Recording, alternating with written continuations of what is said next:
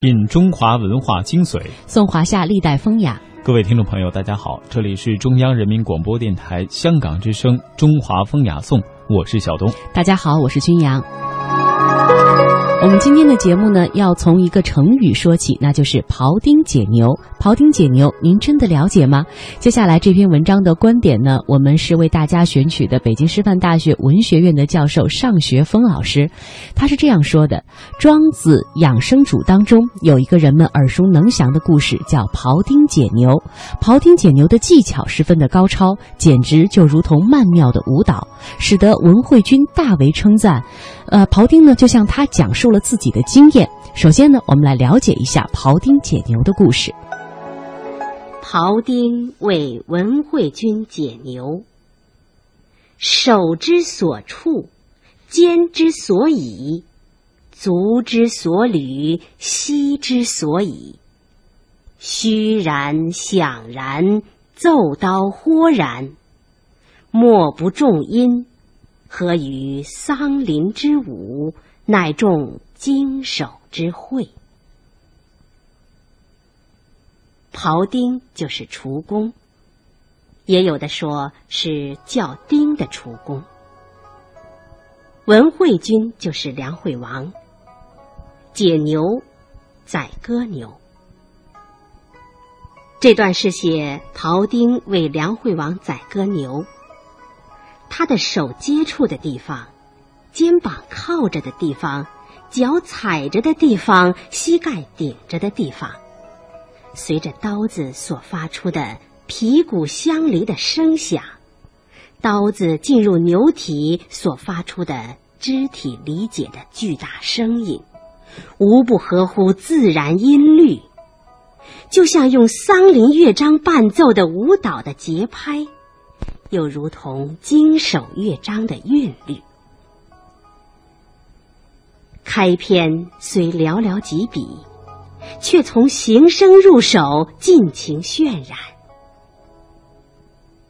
先写庖丁手肩足膝有条不紊的动作，突出表现他成竹在胸、从容潇洒的举止。这还不够。庄子在描绘庖丁手肩足膝动作的同时，又用声音紧密配合，虚然、响然、豁然，这都是形容解牛时牛骨肉分离以及运刀的声音。以上几句以庖丁解牛时身体各个部位的运动。解牛时的声音相互衬托，展示了一幅有声有色的庖丁解牛的风俗画。关于故事呢，其实有着各种各样的解读。多少年来啊，从小学到中学再到大学都学过，无数的先生们做过无数种阐释。但是，一千个读者心中有一千个哈姆雷特，一千个。人中也有一千个庖丁解牛，咱们还是听听庖丁自己的解释吧。当文慧君赞叹他的解牛技巧时，他说：“臣之所好者道也，近乎技矣。”原来庖丁啊，不是用技巧解牛，而是进入了得道的境界。得道又是怎样一种情形？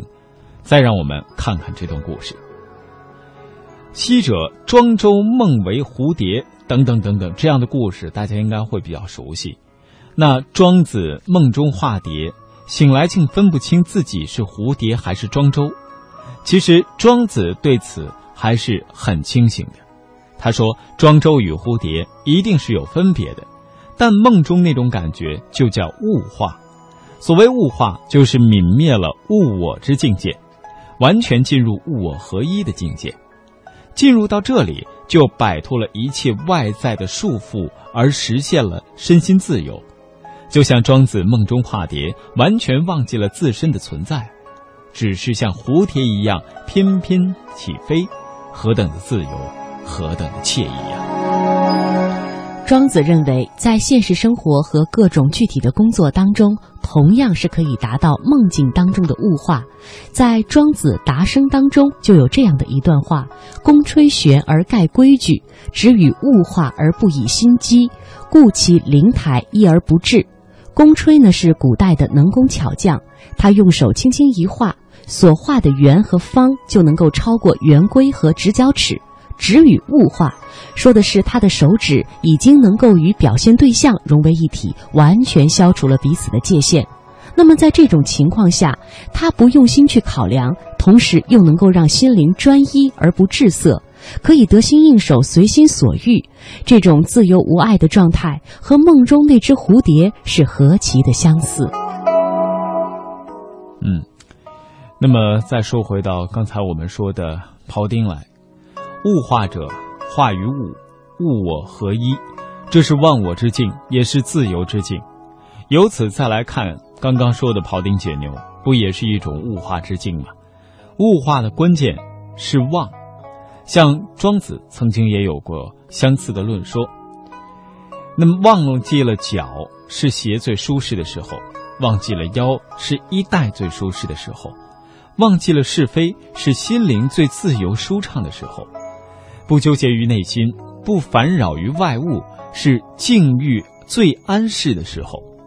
无所不安，无所不适，就是忘记了安适的时候。庖丁解牛呢，也是经历了一个忘的过程。他忘记了技巧去追求道，忘记了全牛而只见牛的骨骼结构，甚至连自身的存在都忘记了。眼不看，手不摸，心不想，只是以神欲而不以目视。感官止而神欲行，他完全是用意念操纵着那把刀，刀手心牛完全融为了一体，意之所到，道之所随。只见人在舞，手在动，刀在飞，片片牛肉纷然而落。解牛这种繁重而血腥的劳动，竟给人以美妙的艺术享受，这就是望的效果，望的境界。庄子的人生哲学有其消极的一面，完全放弃一切人生追求显然是不对的。但是在精神领域，通过望而达到物我合一、心明形事的境界，却充满着魅力，令人神往。庖丁，庖丁也和庄子梦中的那只蝴蝶一样，向我们展示着这个境界。文慧君说：“吾闻庖丁之言，得养生焉。”从他的话中，我们是否也领悟到了某种人生之道呢？